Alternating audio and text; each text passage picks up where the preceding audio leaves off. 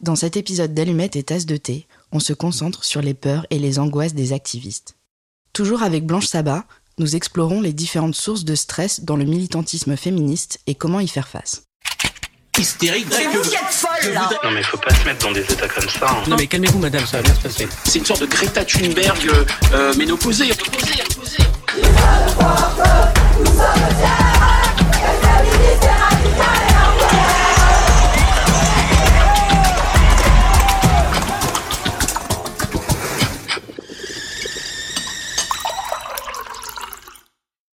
J'ai une autre question, tu as déjà un petit peu répondu avec euh, la question du soft power. Ce serait plutôt sur une, un, peut-être un stress un peu comportemental.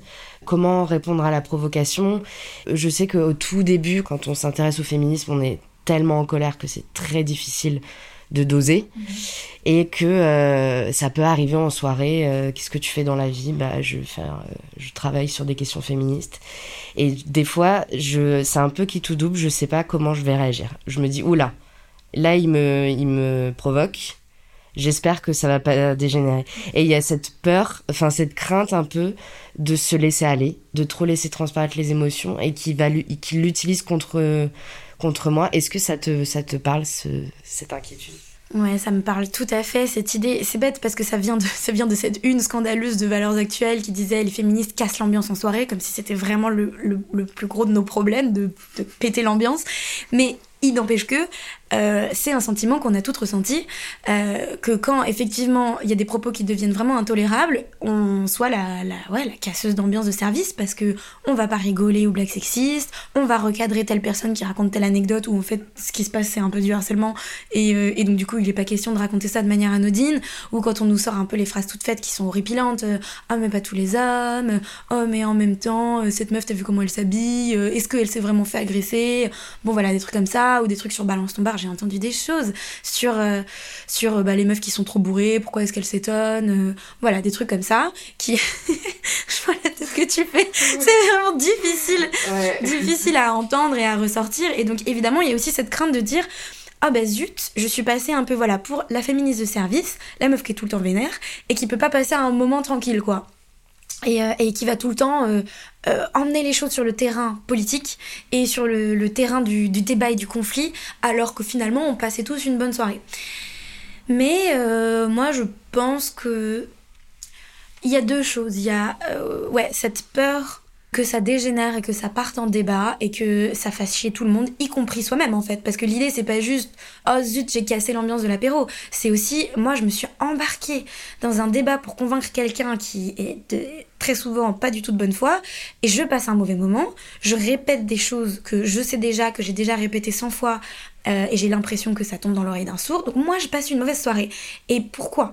Et donc il y a aussi cette, charge mentale d'éduquer les autres, d'éduquer les hommes et de passer ces moments de détente à faire de la pédagogie euh, pour des gens qui n'ont pas euh, en gros la volonté de se documenter eux-mêmes.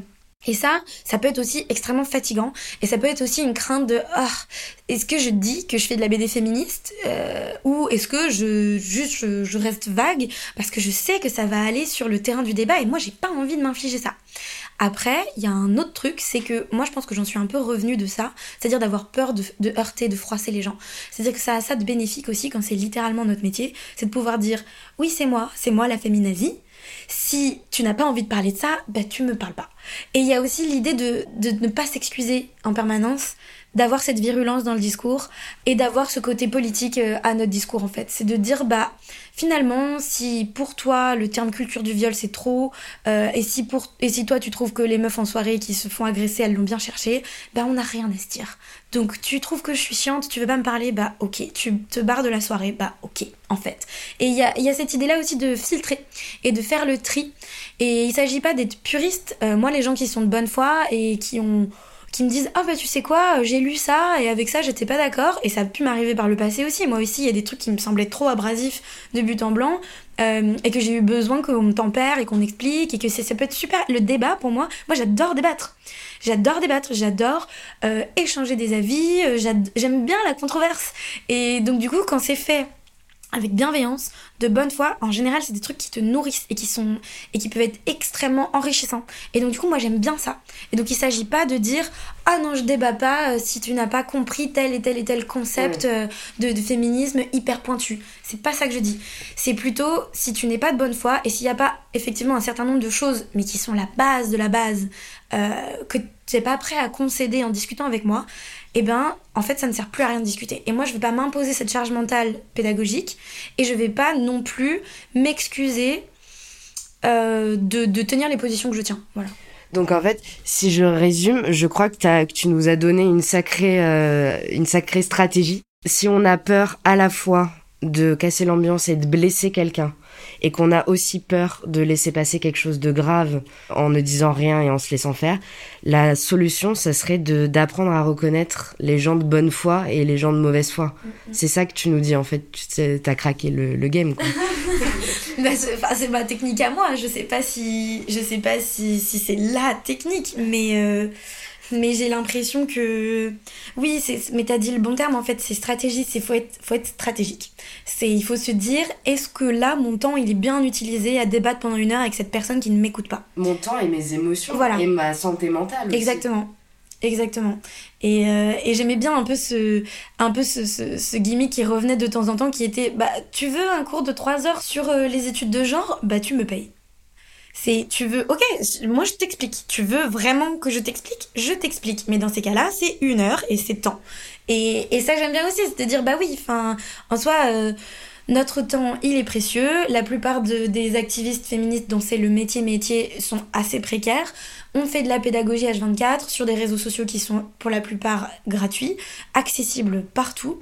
Euh, et c'est ça aussi, aussi comme ça, je trouve qu'on discerne les gens qui sont de bonne foi ou pas. C'est-à-dire que euh, ça, je le dis euh, dans nos mutineries, dans ma deuxième BD que j'ai faite avec euh, Eve du compte Instagram About Evie, le chapitre sur les féministes extrémistes, il me semble, où un, petit groupe d'hommes se plaint qu'on est agressive quand ils posent juste une question et que nous on daigne pas leur expliquer et qu'on dit bah tu sais quoi, documente-toi ou paye-moi. Et que eux ils trouvent ça hyper violent. Et moi j'aimerais bien rappeler que euh, il y a un panthéon quand même féministe très très important et une bibliothèque féministe extrêmement riche et dont certains ouvrages qui ont été écrits alors que les femmes n'avaient même pas le droit euh, de, de passer le bac. Les femmes parfois n'avaient même pas le droit de euh, d'apprendre à lire ou à écrire. C'était euh, une ultra minorité de femmes très très privilégiées qui avaient l'accès à la connaissance et qui utilisaient ces connaissances pour faire des ouvrages pour défendre leur sexe. Je pense, alors si on remonte très très longtemps à euh, Christine de Pisan par exemple, bon bah voilà, euh, on pouvait écrire des ouvrages féministes à une époque où euh, 90% de la population était paysanne et illettrée. Il y a des femmes qui ont réussi à faire de la pédagogie féministe à cette époque-là avec les obstacles qu'il y avait à leur époque, qui étaient des obstacles de genre, de classe, euh, incroyablement plus importants que ceux qu'on peut rencontrer aujourd'hui. Et elles ont continué à le faire. Et elles ont continué à le faire à travers les siècles. Et je me dis, si des femmes ont réussi à faire ça, à ce moment-là, vous, vous n'avez qu'à le lire. Vous n'avez qu'à vous procurer cette production et à lire le travail qu'elles vous ont prémâché. Mais c'est encore pire aujourd'hui, c'est-à-dire que non seulement le féminisme est beaucoup plus répandu, même si je trouve que pas du tout assez, mais il est quand même beaucoup plus répandu que jadis, mais en plus, il est beaucoup plus accessible parce que là, on a juste à demander à Google c'est quoi la culture du viol, et on a 25 articles qui sortent, et on a des centaines de comptes Instagram de pédagogie, de vulgarisation, on a des documentaires, on a des- et tout est gratuit. C'est magique, Internet c'est gratuit, Euh, les documentaires sur Arte, euh, sur YouTube sont gratuits, je pense au documentaire Sale pute par exemple, sur euh, le harcèlement en ligne qui a été euh, en accès libre pendant super longtemps. Je pense à la série de Arte H24 euh, qui était aussi en accès libre gratuit sur, euh, sur Arte euh, pendant un long moment et, et qui est aussi un petit, euh, un petit manuel euh, pour les gens qui préfèrent euh, lire que, que les contenus audiovisuels. On a 150 000 podcasts, pareil, gratuits.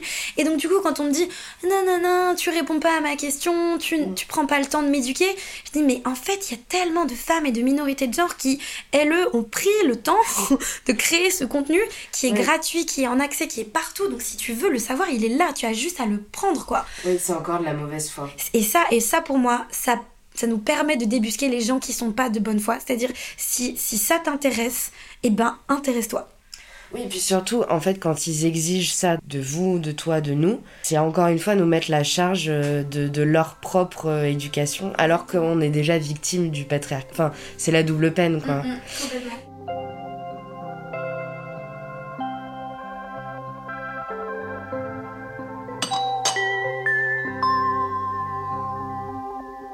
Et euh, donc là, ça m'amène euh, à la. non, non, t'inquiète. Non, non, mais c'est hyper intéressant, mais je veux pas non plus te garder euh, jusqu'à. Mais donc là, tout ce dont on vient de parler, ça concerne les non concernés, les les non initiés, les hum, les gens de mauvaise foi, un peu les ennemis, si on veut être un peu radical. Et euh, j'aimerais parler aussi de quelque chose qui pourrait nous inquiéter venant de notre camp ou de nos alliés ou des personnes minorisées qui, qui luttent également euh, contre le patriarcat. C'est aussi quelque chose qui m'a posé difficulté quand j'ai commencé à me renseigner, à lire beaucoup et du coup à découvrir des choses que je ne connaissais pas, qui ne me concernaient pas. Et j'ai souvent, ou par, enfin, ça m'arrive d'avoir peur euh, dans mes discours et dans mes préoccupations d'être euh, trop blanche, trop bourgeoise, trop cis hétéro, trop valide euh, et, de et de de faire du mal en fait aux personnes euh, qui me euh, auxquelles je tiens quoi même si je les connais pas est-ce que c'est quelque chose qui te parle aussi cette cette inquiétude là Ouais, vachement. En fait, on se pose tout le temps la question de notre légitimité à porter tel ou tel discours et de comment aider l'autre quand on n'est pas directement concerné par, euh, les enjeux que la personne euh, voilà, dénonce, euh, dont, les sujets dont elle s'empare, dont elle se saisit. Après, il y a un, un fabuleux petit bouquin qui s'appelle La Révolution féministe par Aurore Cochelin, où elle... interroge euh, notre conception très française de l'intersectionnalité. Elle dit que en fait, il faut la penser en termes spatial et, euh, que nous, on a trop tendance à la penser comme une pyramide où euh, plus on cumule les oppressions, plus on va être légitime à porter un discours, alors que l'intersectionnalité, bah voilà, ça porte bien son nom, c'est plutôt des droites qui se croisent. Et donc du coup, on va être à l'intersection de plusieurs oppressions, mais ça veut pas dire qu'on va être en haut d'une hiérarchie X ou Y et que dire qu'on a zéro légitimité à parler de sexisme quand on est une personne sexisée parce que on a privilégié sur un axe par rapport à une autre personne sexisée, pour moi c'est pas tout à fait pertinent parce qu'en fait ça n'existe pas les personnes qui ne sont pas euh, dominantes sur aucun axe. Ce n'est pas possible. Même la personne qui cumule 25 oppressions, elle va être dominante sur un autre axe pour une autre personne, qui sera peut-être plus privilégiée dans un autre espace, mais pas dans celui dont il est question.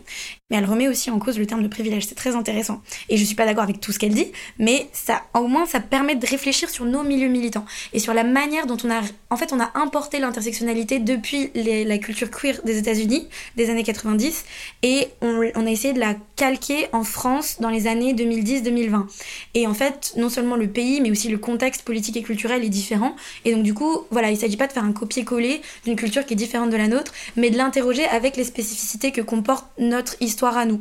C'est hyper intéressant parce que tu as répondu à la question sous l'angle de la légitimité, ce qui est une vraie angoisse. Est-ce que je suis légitime pour porter ce discours-là Mais il y a aussi la question de l'invisibilisation.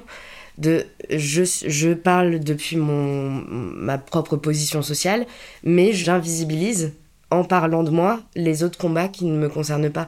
Donc en fait, je suis pas légitime pour porter la parole euh, de, par exemple, des femmes noires mais je n'ai pas envie de les invisibiliser non plus. Donc c'est un peu, je trouve que c'est une angoisse très saine euh, parce qu'elle permet de se remettre en question euh, en, en permanence, mais c'est, quand même euh, compliqué à gérer au début quand on s'intéresse au féminisme. La position d'allié, qui est pour moi hyper casse-gueule, mais, mais bah, c'est, le paradoxe inhérent à la posture d'allié, c'est que si tu ne soutiens pas la lutte, eh ben, t'es une meuf qui se préoccupe que de sa petite personne et que de ses petits problèmes de privilégiés. Mais en même temps, si tu essayes de te positionner sur un sujet, tu invisibilises la parole des concernés. Et donc il faut toujours avoir cette position de funambule entre je soutiens sans éclipser. Il y a plein de manières de le faire. Je trouve que Lorraine Bastide a trouvé un bon moyen, c'est-à-dire qu'elle est journaliste, elle tend le micro à d'autres, elle ouvre un espace de parole et elle donne de la place et elle met un marchepied en fait pour les personnes qui n'auraient pas accès à ce degré de diffusion de leurs paroles et de leurs pensées. Et ça, je trouve que c'est souvent ce qu'on illustre. Souvent des petits dessins qui disent comment je suis un allié? et on, a, on, porte sur les épaules quelqu'un en manif. Et je trouve que, euh, donc porter la parole assez littéralement, et je trouve que cette illustration est super bien faite. C'est tu tends le micro en fait, exactement comme ce que tu es en train de faire maintenant. C'est de, donner un espace de parole, de donner de la visibilité. Ça peut être par exemple quand on... Euh, quand on fait un projet éditorial, bah, faire appel à des personnes minorisées pour l'illustrer. Euh, ou euh, voilà, toujours cette idée de, de, mettre en avant les autres sur des sujets qui nous concernent pas ou peu ou moins dans, dans une certaine mesure. En fait, je pense qu'il faut pas tomber dans la pureté militante, en fait. Il faut pas tomber dans le purisme. Moi aussi, effectivement, je trouve que c'est hyper sain de, de se questionner sur sa position. Encore une fois, on est dans la spatialité. C'est de dire, bah, où est-ce que je me situe sur cet axe? Euh, et effectivement, là, ça ne me concerne pas, ou tout simplement, je ne connais pas ce sujet. Donc je vais pas me permettre de m'exprimer sur un truc alors que c'est un vécu dont je ne connais rien. Et ça pourrait faire plus de mal que de bien. Euh. C'est ça, et ça pourrait surtout blesser d'autres personnes ou être très inexact. Et donc du coup, se remettre en question en permanence, c'est hyper important. Euh, Est-ce que tu peux donner la, pardon, la définition de la pureté militante? Pour moi, c'est une définition toute personnelle.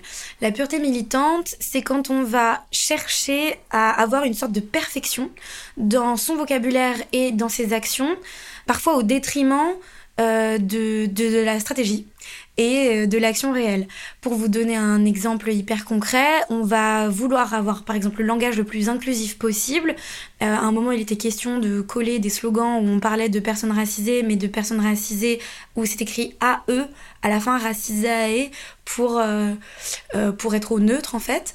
Et en fait, la plupart des personnes racisées qui étaient concernées par ces slogans ne comprenaient pas le slogan.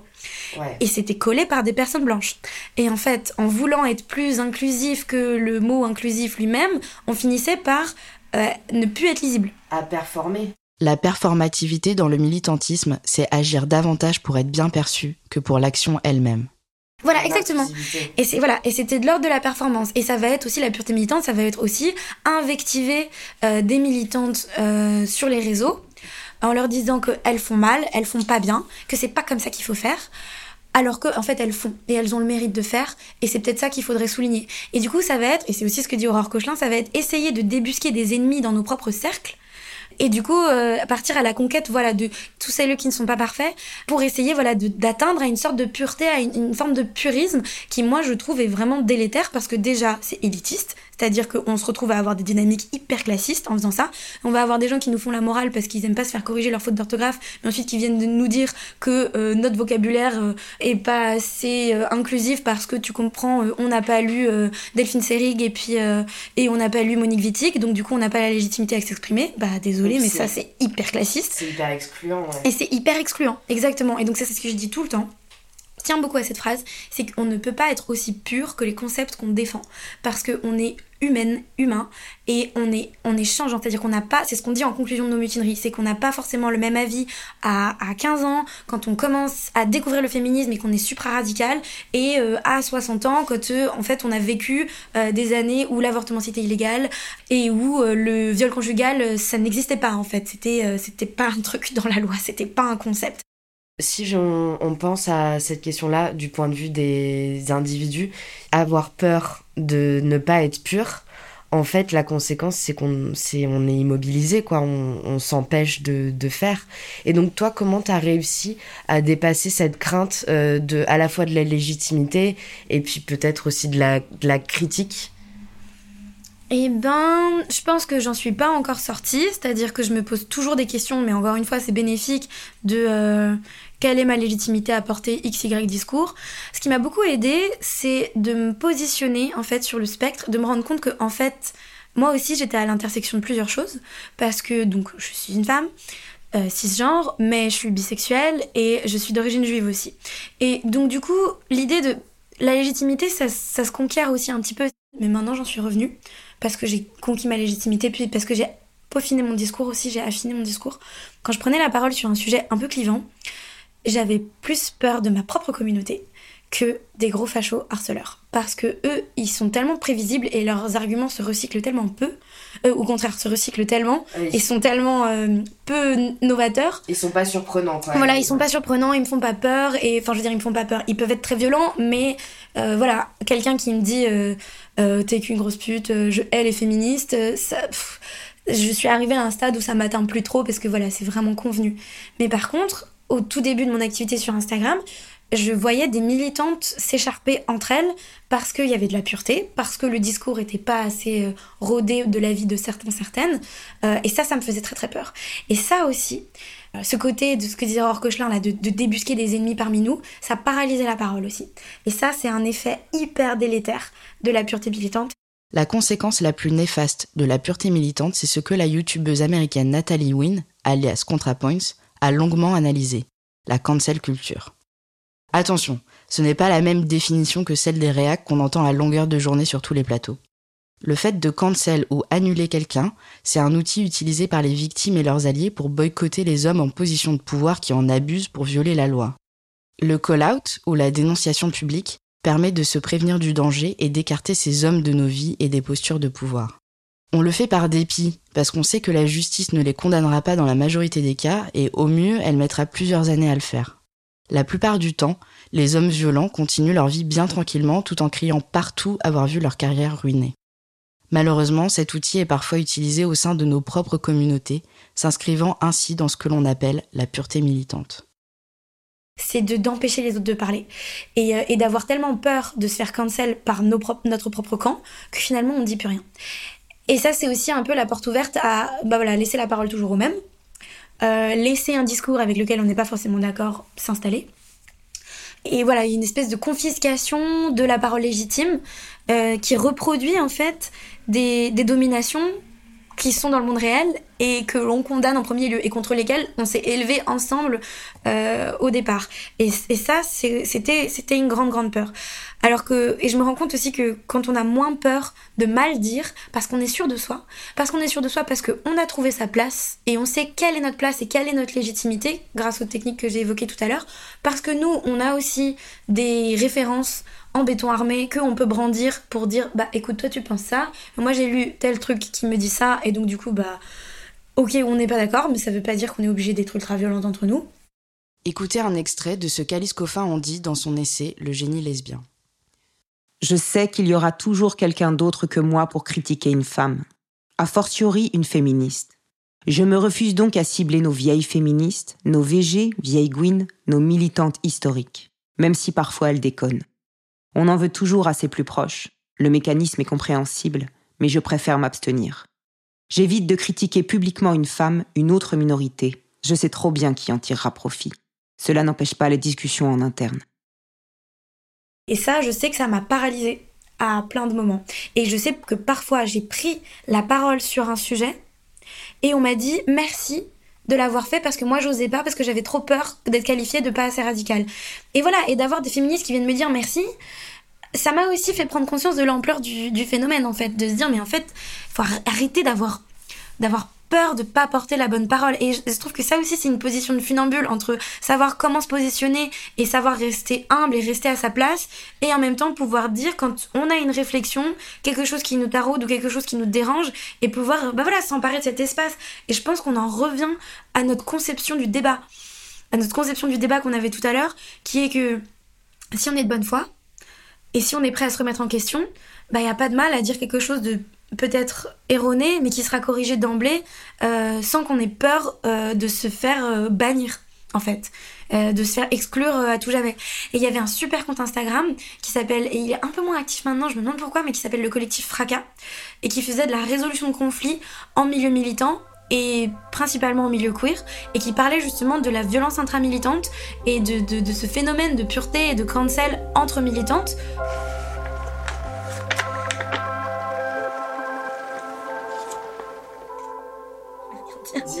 Non, mais genre j'ai envie de me entre guillemets de me réécouter parce que à chaque fois que je parle de pureté militante et, Ah. et, de, et de la place de chacune, j'ai pas envie de- d'avoir l'air de quelqu'un qui, qui critique son propre camp ou, ou, qui, ou qui est trop indulgente avec certaines féministes qui prennent toute la place, tu vois ce que je veux dire? Ouais. Et euh, j'ai Ouais, toujours mais- peur de, que mes paroles soient interprétées comme ça, tu vois. Alors que c'est pas ce que je pense. Bah, mais ouais, du coup, ça rejoint ce que tu disais. Oui. Mais c'est aussi de l'exigence envers toi-même. En fait, voilà, c'est ça. C'est juste que je me dis, est-ce que, est-ce que, est-ce que je suis légitime à critiquer ce que je viens de critiquer Et, euh, et est-ce que euh, j'ai pas euh, plein de gens euh, concernés par plein de sujets qui vont me dire, mais en fait, euh, de quel droit est-ce que tu dis que l'intersectionnalité a ses défauts? Voilà, je sais pas trop. C'est aussi pour ça que je me cache derrière le patronage de sociologues qui, qui l'ont dit avant moi, parce que, bah, parce que ça prouve que je suis pas la seule à penser ça et que ça vaut peut-être l'occasion de creuser le sujet. Enfin, tu vois ce que je veux dire? J'ai- toujours un peu peur après avoir avancé des propos comme ça que qu'on vienne me dire que je que je soutiens pas assez les plus minorisés dans notre propre lutte. Mais parce que je pense que notre lutte est tellement euh, sensible, Mm. enfin, les, les gens souffrent tellement Ouais. que c'est très difficile de. Enfin, c'est pas. On, est, on, fait pas des, on fait pas de la philo, quoi. On Ouais, fait pas. T'as raison. On- là, ça concerne vraiment la vie des gens, du coup, c'est très difficile de réagir euh, mesuré, enfin, Ouais. dans la mesure. Et... Mais je comprends te- te- tes inquiétudes. Ouais, tu vois. Ouais, ouais. Et encore, moi, je prends pas la parole publiquement. tu Mm. vois, mais j'imagine la pression que c'est. ouais. Ouais. Heureusement, la communauté, ça donne beaucoup de force. Ça, ça, ça nous valide et ça nous challenge aussi. Bref, c'était une liste non exhaustive des peurs, angoisses et craintes des féministes. N'hésitez pas à témoigner sur vos expériences. Dire et penser les injustices que l'on subit ne devrait pas nécessiter tant de courage. Merci à Blanche d'avoir partagé avec nous ces stratégies. On arrive à la, du coup, à la fin de l'entretien. Merci beaucoup hein, de m'avoir accordé autant de temps. J'ai. euh, Ouais, bah oui, oui, bien sûr, carrément. Euh, J'ai du coup euh, les deux petites questions de, fin que, je vais poser à toutes les personnes qui vont intervenir dans le podcast. Euh, la première question, c'est est-ce qu'il y a des œuvres, des, travaux féministes ou, une personnalité qui t'ont aidé ou qui t'aident encore toujours dans tes émotions féministes et tes sentiments féministes que t'aimerais recommander aux, aux gens qui nous écoutent? Hum, moi, je conseille, alors que je l'ai lu il y a vraiment pas longtemps, de lire Une chambre à soi de Virginia Woolf, parce que ça peut paraître euh, pas très original comme recommandation, mais en fait, ça a été écrit en 1928, il me semble, et c'est pionnier dans énormément de domaines, et moi j'ai découvert en la lisant que beaucoup de choses que j'avais lues a posteriori découlaient des réflexions qui sont amorcées par Virginia Woolf, et je trouve que c'est un essai qui est euh, original parce qu'elle passe par la fiction. Euh, et que du coup c'est à mi-chemin entre lire un bon roman féministe et lire un, et lire un essai euh, plus théorique. Et donc du coup voilà, elle passe par la fiction et puis parce que c'est vachement drôle aussi. Encore une fois, euh, je trouve que l'humour ça marche vraiment bien pour faire passer des concepts et elle est tellement, euh, elle est tellement piquante en fait, et elle est tellement ironique. Et elle se moque tellement des hommes et d'une certaine euh, conception académique euh, de, la, de la masculinité, du savoir et de la littérature, que c'est vraiment, c'est jubilatoire en fait à lire. C'est-à-dire qu'en même temps, et, et c'est ça qui est fort en fait dans cet essai, c'est qu'on passe par plein d'émotions. Donc euh, on, est, on, est, on est frustré, on est énervé parce qu'on voit tout ce qui a été fait aux femmes et aux minorités de genre dans l'histoire. Et ça, c'est de l'histoire jusqu'à 1928. Et en même temps, elle, elle est tellement brillante et elle se moque avec tellement d'adresse de ce système que euh, qu'on rigole en fait. Moi, j'ai éclaté de rire plusieurs fois et je l'ai trouvée, euh, euh, voilà, hyper hyper fine et ça donne envie de l'imiter et ça donne aussi de, l'espoir quand on sait qu'elle a donné ce discours dans une assemblée uniquement composée de femmes. Euh, donc, donc là, je trouve qu'au au niveau des, des petites montagnes russes qu'on peut ressentir en termes d'émotions féministes, euh, c'est pas mal du tout. Euh, après, qu'est-ce qui m'a aidé dans mes émotions, c'est-à-dire à mieux gérer mes émotions féministes? La colère, la tristesse, la peur aussi. Euh, je conseille le portrait de la jeune fille en feu parce que c'est très très beau, il y a énormément d'émotions euh, et euh, il y, a cette- il y a cette colère qui brûle dans le personnage de, Adèle Haenel.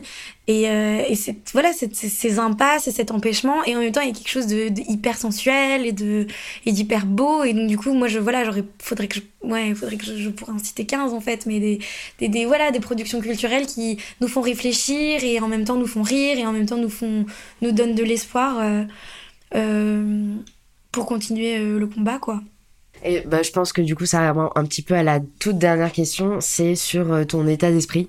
Euh, là, tous les sujets que tu as pu aborder euh, pendant la discussion, qu'est-ce que ça te provoque comme sentiment? Est-ce que tu es en pleine forme? Est-ce que tu es un peu désespéré? Ouais, Dans quel état d'esprit tu es à la fin de la conversation? Bah, j'ai de l'énergie, c'est-à-dire que là, j'ai l'impression d'avoir tellement mais dans la discussion, en fait, réfléchir et, et avancer des propos que s'il y a quelqu'un qui rentre là maintenant dans la pièce, c'est bon, on peut débattre, quoi. J'ai l'impression d'avoir, euh, d'être bien échauffé, en fait, pour, euh, pour pouvoir débattre. Ou c'est pareil quand on, quand on sortait d'une session de collage, euh, avec, euh, avec les personnes avec qui on collait, on était là, là, il y en a un qui me regarde de travers, je le défonce. On était vraiment, alors que parfois, voilà, on est avec nos écouteurs dans le métro, on se dit, on peut être complètement tétanisé face à une situation de violence ou quelque chose qui nous met mal à l'aise, mais après une session de collage, on est tellement rempli de force que euh, de collage ou d'autres formes d'activisme, hein, mais c'est celle-là qui m'a le plus donné ce sentiment, qu'on se dit euh, là je suis parée à n'importe quelle éventualité et je me sens justement hyper puissante. Donc, euh, donc je me sens un peu comme ça. voilà. bien. c'est super. Merci beaucoup.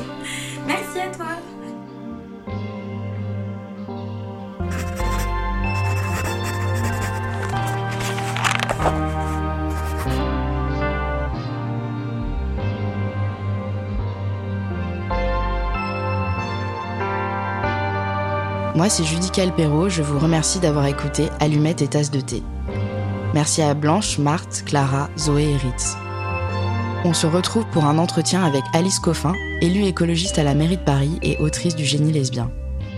Elle nous a parlé de son expérience de cyberharcèlement, des angoisses liées à la lutte, mais aussi de la joie lesbienne. Cette série est produite par Mia Productions, enregistrée par William Agasvari. Le sound design, montage et mixage sont réalisés par Antoine Ollier. Les textes sont interprétés par Aurélie Toucas et l'illustration est de Marie Leménès. Merci à la radio Cause Commune pour leur accueil. Si le podcast vous plaît, n'hésitez pas à partager à vos potes, à vos proches et collègues, commentez, likez, abonnez-vous à la newsletter et suivez-nous sur Instagram. Dites-nous quelles émotions la discussion vous a procuré. Partagez-nous vos tips pour gérer vos craintes et angoisses. Racontez-nous vos souvenirs d'émotions fortes liées à la lutte contre le patriarcat. Pour cela, vous pouvez nous envoyer des vocaux sur Instagram ou nous laisser un message en appelant le 01 83 64 15 17. Ce podcast est un espace ouvert à tous, même aux hommes cisgenres hétéros. D'ailleurs, s'il y a des gars qui nous écoutent, c'est quoi vous vos peurs liées au féminisme? Prenons la parole et faisons la révolution par les émotions, tous ensemble. Je vous dis à très vite. Prenez soin de vous.